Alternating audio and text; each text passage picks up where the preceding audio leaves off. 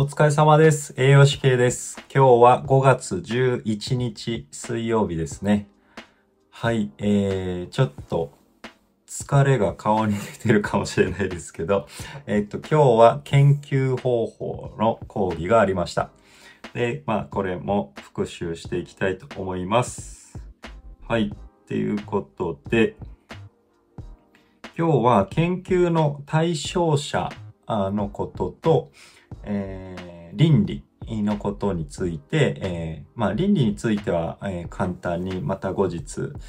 まあ、今日は簡単にで、えー後日、まあ、詳しく講義がまた別で、え設けられています。はいえー研究の対象者という形では、えまあ、募集団っていうのがあって、その中に、え枠の募集団があって、えその中にまた標本っていうのがあって、その中にまた回収標本。で、その中にまた有効回収標本といった形で、えーまあ、いわゆる募集団っていうのは一番大きくて、えー一番少ない有効回収標本というところになってくるよっていう話でした。で、いわゆる、えーまあ、募集団と、えー標本っていうのが、いわゆる募集団も全体ですけど、標本ってなると本当に一部になってくるっていう形ですね。で、量的研究と質的研究っていうところで、量的研究がもうまさに、もう量ですね。もう全体、あるいは、えーまあ、全体を表すような、集団から、えー統計学的に、えーまあ、こういう傾向があるよなんていうところを導くもので、えーまあ、質的研究ですね。質的研究は、いわゆるこう、介入して、ある特定の、まあ、集団であったりとか、まあ、なんだろう、対象者に介入して、どんな効果が得られるよ、みたいなところを見ていくっていうのは質的研究になります。はい。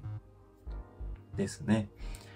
で、えーまあ、量的研究では、えー無作為に抽出された、えー対象者が選択されるというところと、えー質的研究では、まあ、優位抽出というところで、まあ、選ばれるよというところになりますね。はい。で、量的研究は一般的に5%水準の、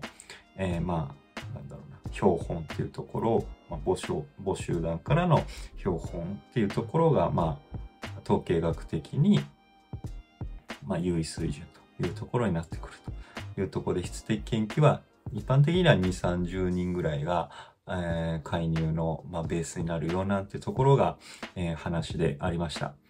はい。ですね。